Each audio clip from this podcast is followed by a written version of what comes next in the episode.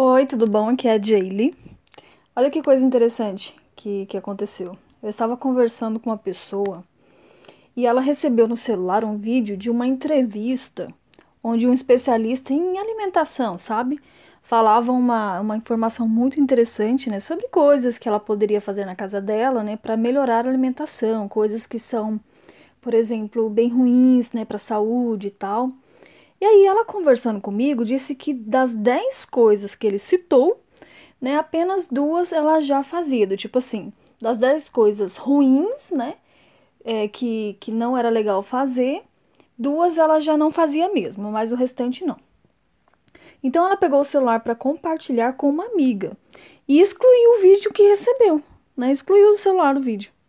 Aí nesse instante eu olhei pasma para ela e perguntei: eu não entendi. Você acabou de dizer que achou ótimo esse vídeo e até compartilhou ele, mas no entanto foi lá e excluiu, sem nem ter anotado as receitas que ele passou?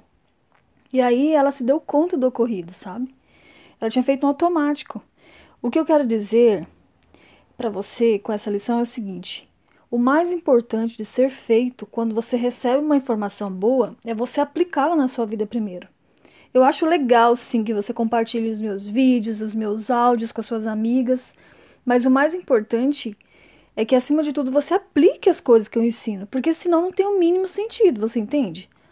Hoje nós estamos em uma era onde mais dizemos para os outros o que eles devem fazer do que nós mesmas aplicamos o conhecimento em nossas vidas. Então, assim, você viu uma informação importante? Imediatamente aplique na sua vida. E depois disso está tudo certo em você compartilhar. Mas entregar pérolas para outras pessoas antes de você mesmo utilizá-las não tem muito sentido.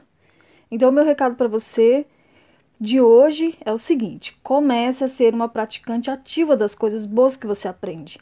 Pois quando você faz isso, passa a ser muito mais seletiva com as informações que você recebe e, consequentemente, passa a ter muito mais resultados em todas as áreas da sua vida inclusive no seu casamento, né, no seu relacionamento.